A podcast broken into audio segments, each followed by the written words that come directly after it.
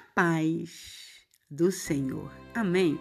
Eu sou a vossa irmã Maia e trago comigo uma devocional do canal Eu Acredito no Poder da Oração.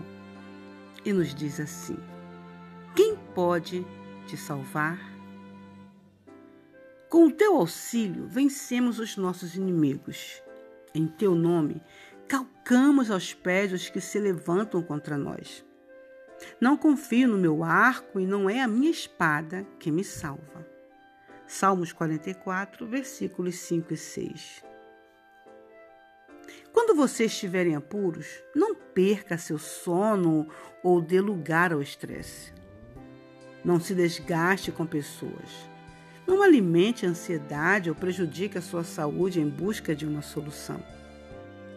Muitas vezes levamos tempo para aprender quão simples pode ser sair de uma situação que parece impossível de ser resolvida. Você quer aprender? Quem são os seus inimigos? Eu garanto a você que não são as pessoas à sua volta. Embora possa até parecer. A Bíblia diz que a nossa luta não é contra a carne ou sangue. Efésios 6, versículo 12. Temos um inimigo espiritual que nos odeia e quer, claro, nos desestabilizar. Por isso ele manipula situações.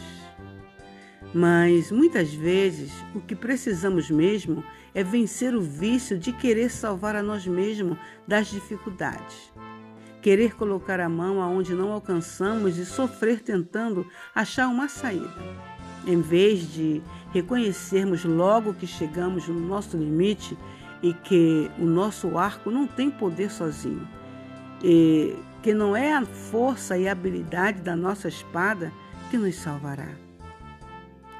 Para aprendermos a confiar a Deus, precisamos praticar. Afinal, uma fé que é apenas teórica não tem valor algum. Neste dia, Entregue verdadeiramente seu problema a Deus. Não guarde nada com você. Confie que Ele está atento e pronto para guerrear as suas guerras. Permita-se ter experiências com Deus neste sentido. Ele jamais vai te, vai te decepcionar. No lugar de ficar sofrendo, se esgotando emocionalmente, se indispondo com pessoas, em vez de acordar já com a cabeça a mil tentando uma forma de mudar o quadro, permita que ele mude tudo para você.